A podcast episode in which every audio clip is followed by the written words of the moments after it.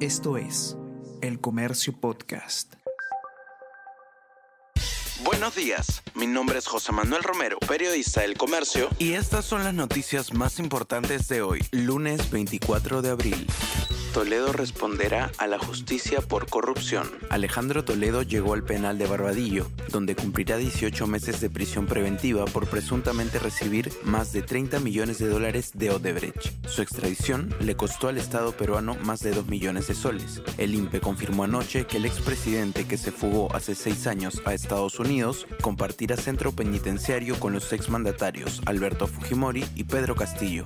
Cuatro nuevos ministros juran en Palacio. La presidenta Dina Boluarte tomó juramento a cuatro nuevos ministros. El titular de la PCM, Alberto Otárola, le solicitó a Tello presentar su carta de renuncia hace unos días. El informe de la CIDH, que se daría a conocer en los próximos días, fue clave en los movimientos en el Ejecutivo.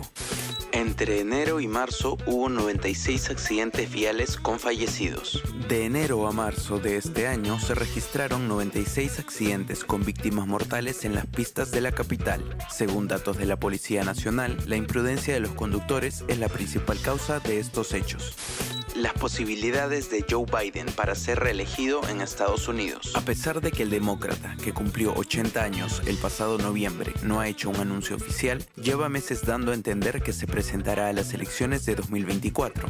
El formato elegido para hacer el anuncio sería un video y su lanzamiento coincidiría con la fecha en la que el mandatario anunció su candidatura ganadora a las elecciones presidenciales del 2020. Universitario versus Sporting Cristal hoy en el Monumental. Los cremas vienen de rescatar un empate 2-2 contra Goiás por la Copa Sudamericana en los descuentos. Por la Copa Sudamericana, Sporting Cristal por su parte perdió 4-2 en su visita a River Plate por la Copa Libertadores.